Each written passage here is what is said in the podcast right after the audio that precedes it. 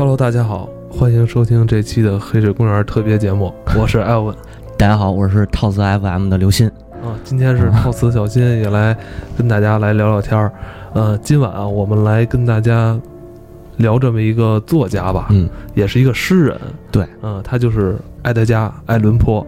我们通常说艾伦坡指的就是他。对，呃，之前呢，我对这个作家的印象啊，只限于他是写过一些奇奇怪怪的恐怖小说。嗯，呃，有一次我跟那个小新聊天儿，小新跟我说：“你那个看过爱伦坡吗？” 我说：“我看过他，我还看过他改编的一个电影呢。”嗯，就是也没有想到他的这种写作风格啊，其实是开辟了一个呃类型小说的一个先河吧，算是影响了后来的很多这种推理大师，包括柯南道尔、江户川乱步，多多少少都受他影响。对，是的，他是这个十九世纪初期的人，嗯一八零九年我记得啊，嗯应该是一八零九年生人，呃，去世是一八四九年，等于才活了四十岁。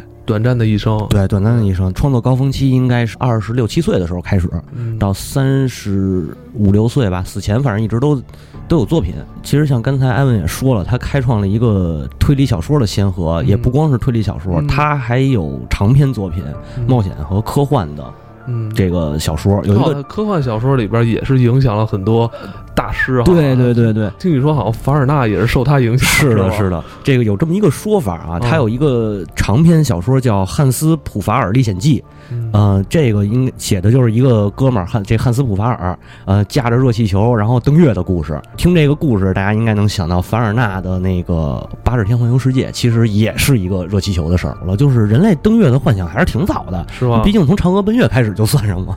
啊哦，但是他就是说用这种科技的手段去登上月球，而不是我们之前像那些奇幻呀、或者玄幻小说哦登个月球是那个。直接飞上对对对，什么仙药什么的，不是那种，它是用科幻的科技的手段。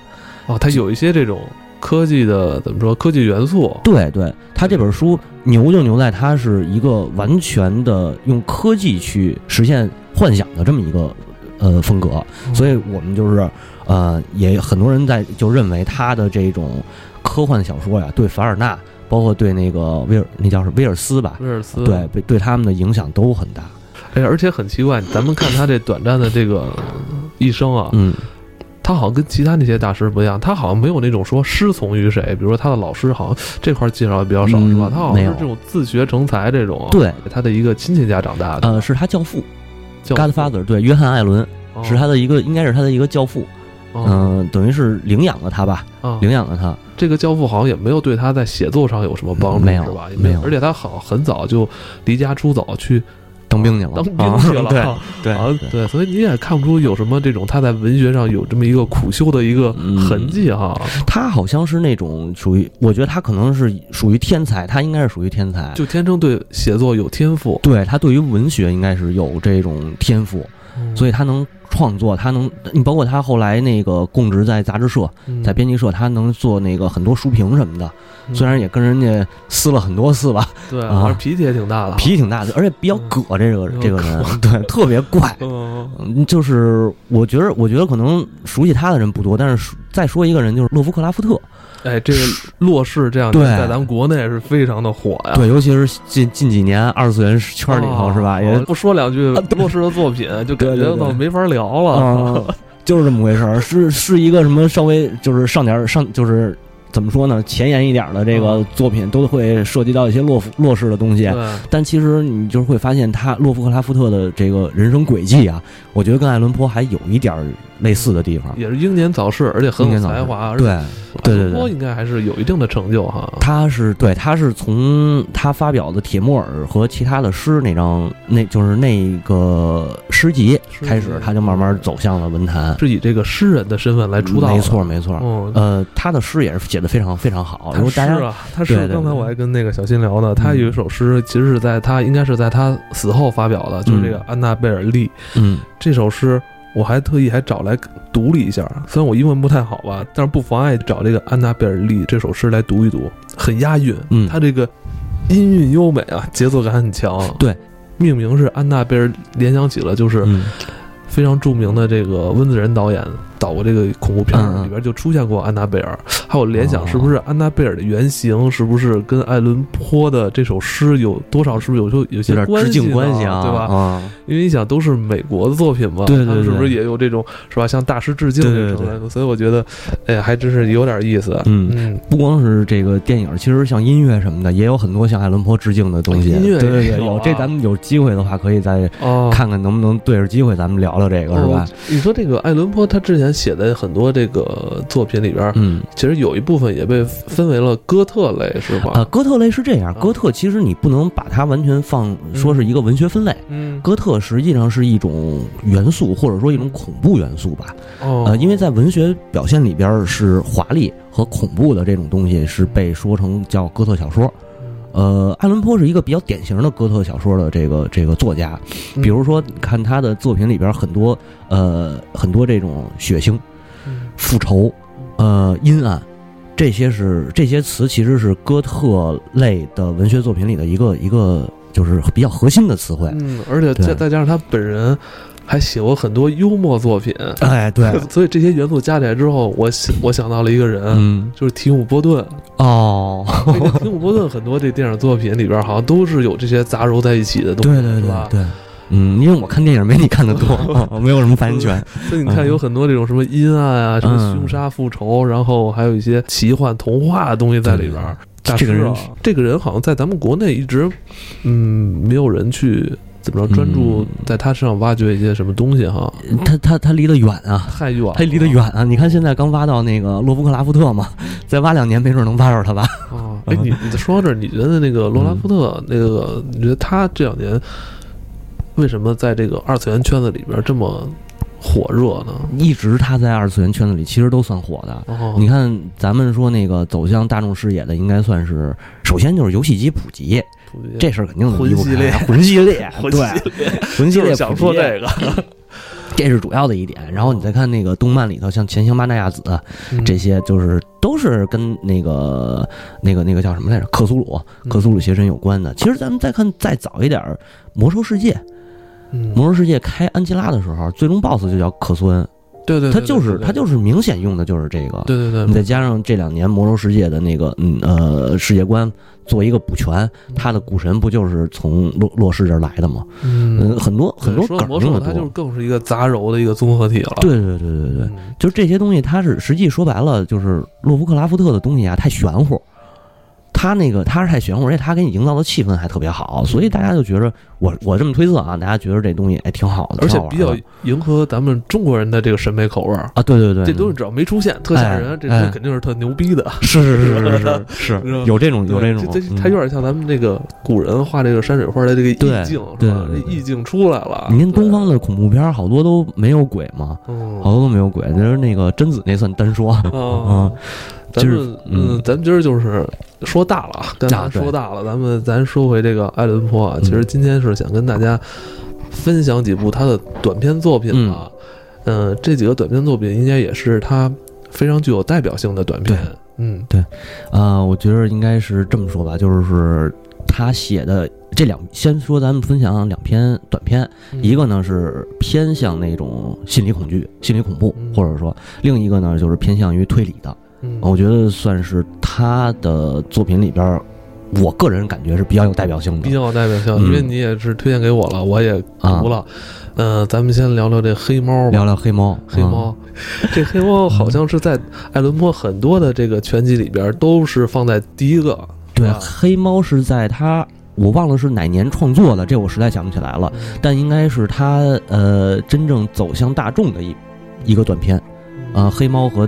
当时那个应该是叫是怪集还是叫怪异故事集，反正是那么一本书。故事集。对，黑猫我读完之后啊，就是说实话，我不太舒服啊，因为本身我养猫嘛。哦，你养猫啊，我养猫，所以 所以真的是不太舒服。就读这个文章的时候，嗯，就是因为它这里边有大量的就是对猫的虐杀、虐待，对对对，沉溺在这些。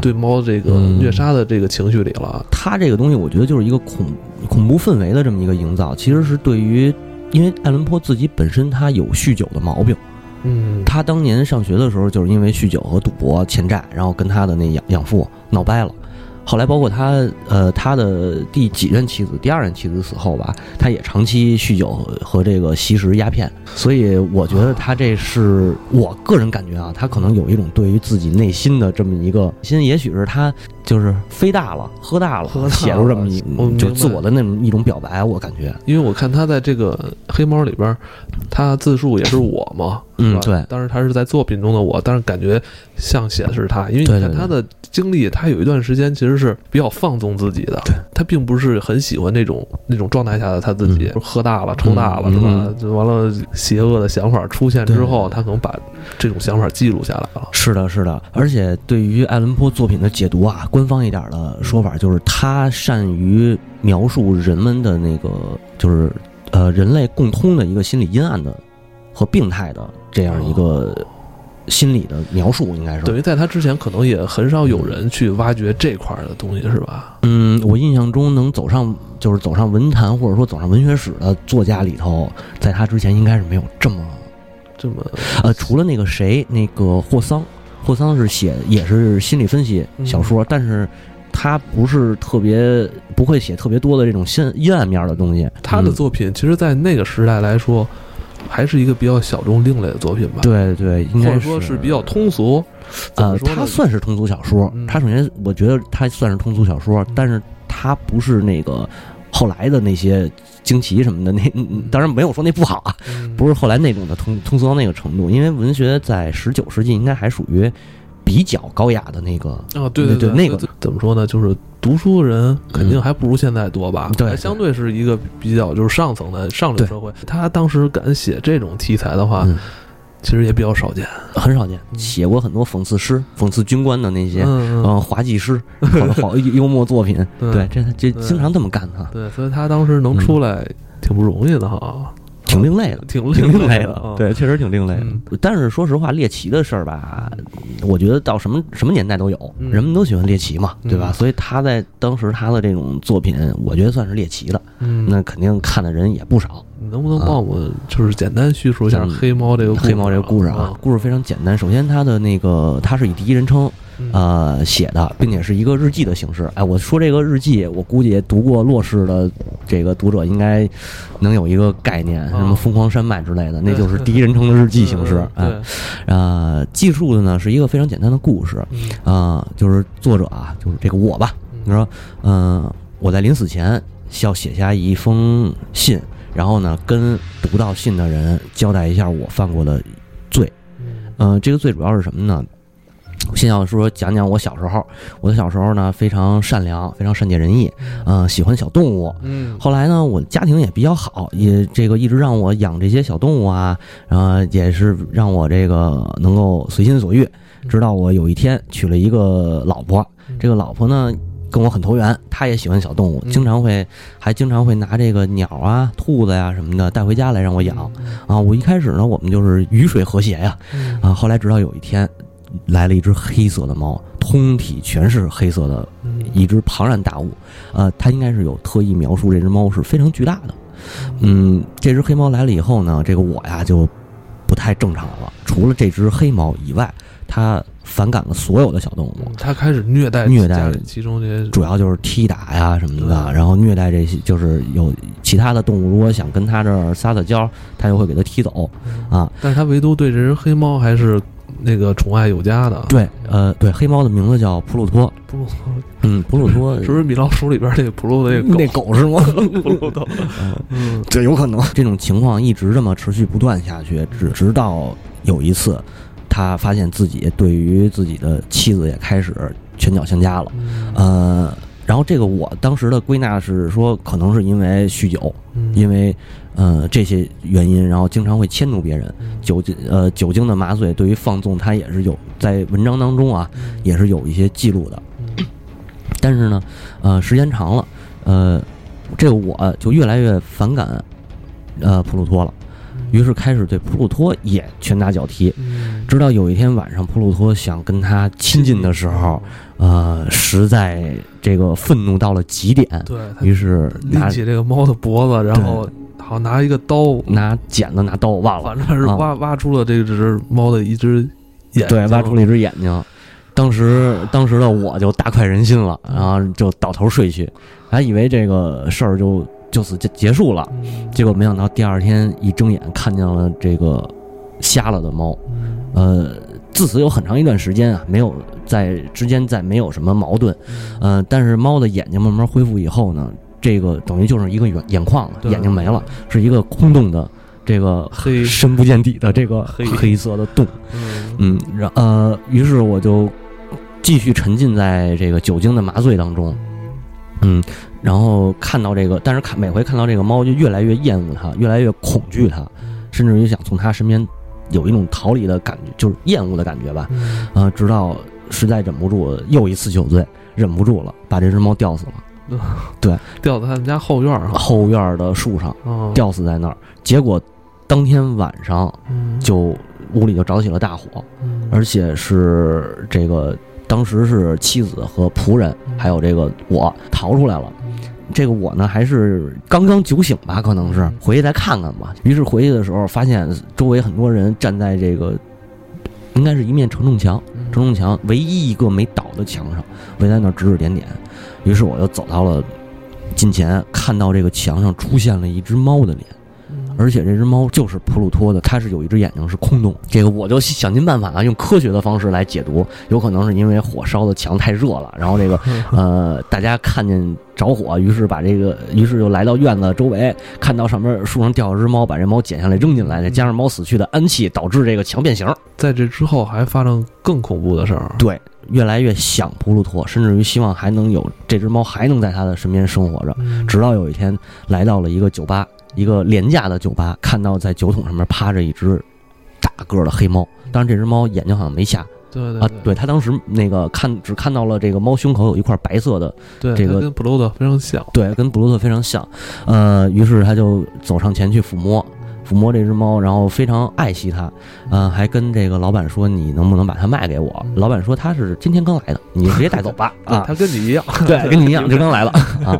于是这个我呢就把它带回家了，但是带回家到了第二天就开始害怕这只猫，因为这只猫的眼睛跟普鲁托也是一模一样的，嗯也是有一只眼睛空洞的。这个我啊酒醒以后看到了这只黑猫胸前的那块白色印记，那个印记的形状是一个绞刑台，开始离这只猫越来越远，越来越远，越来越害怕它。嗯但是这只猫呢，就是一直跟随着它。愿意亲近，对，愿意亲近它，一直跟随它，然后直到有一天呢，就觉得这只猫怎么想怎么觉得这只猫不对，于是举起了斧子。妻子前来制止，愤怒已经达到了极点啊，就是不受控制了，一斧子劈到了妻子的头上。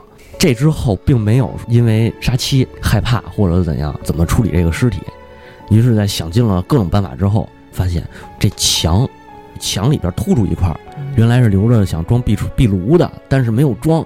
那么这个突出这一块里边是空洞的，索性把妻子埋在那儿。埋完之后啊，我呢就发现了猫也不在了，就是杀人嘛，警察肯定得管，对，你肯定也是嫌疑人嘛。跟警察说你们就是找不到，我嗯我没杀人，你们也找不到，我也不知道那人谁杀的，尸体在哪儿。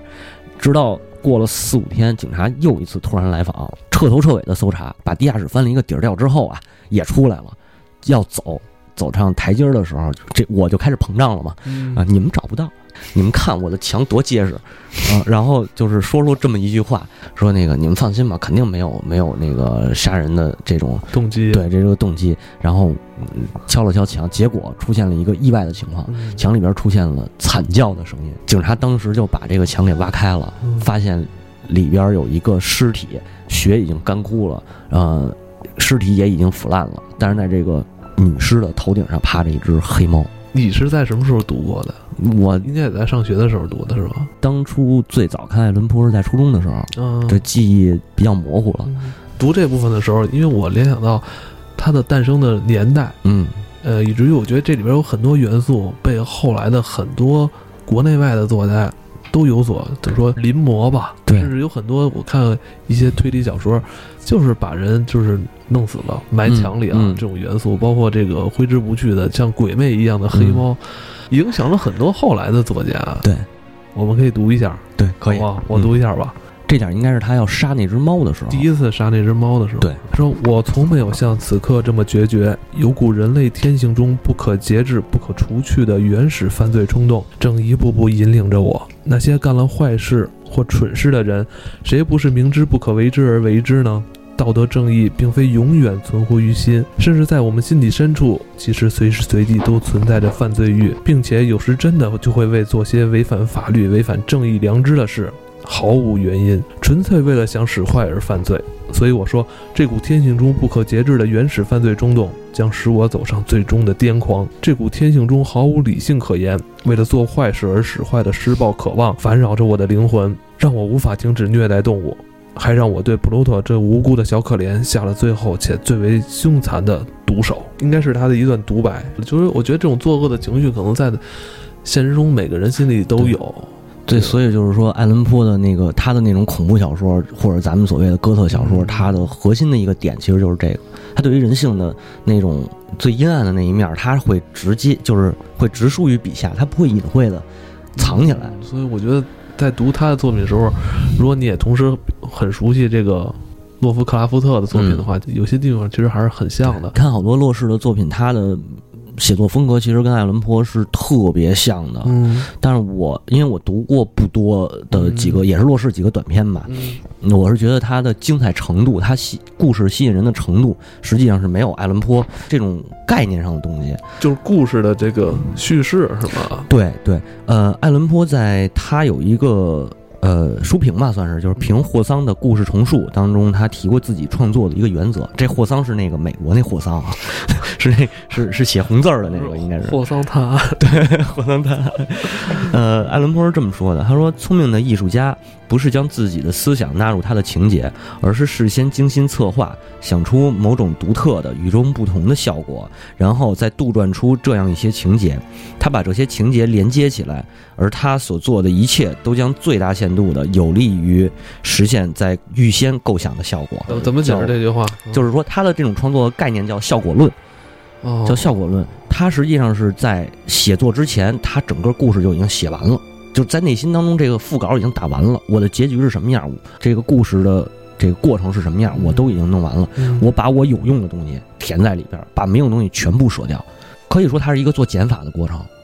哦，他在构思这个故事的时候，他大脑里边有这个完整的故事经过了。对，写这个最后正文的时候，他要去把一些没有用的东西先剔除掉。写下这个故事之后，他要把没有用的东西全部剔除掉，就跟你做剪辑似的。它不重要，还是说读者觉得这也不重要？故事情节，呃，联系度没那么高的，对于他的故事没有什么用处的素材，他就给他舍去。我明白，比如说像什么这大街的什么灯光昏暗啊这种东西，他觉得没什么用。嗯，他觉得有必要描述。我就要描述，没有必要描述，我就不描述它。是这样一个。那他那个年代可能挣稿费不是按字数收的吧？我觉得也是。不是他那时候没网文。本来想跟大家多聊几部他的作品，然后我看现在时间差不多了，咱们今天先聊到这儿吧，好吧？在上世纪、十八世纪是吧？这么一个十九世纪、十九世纪这么一个怪才，怪吧？对，也是一个大师。对，好吧，那今晚就到这里，感谢大家收听。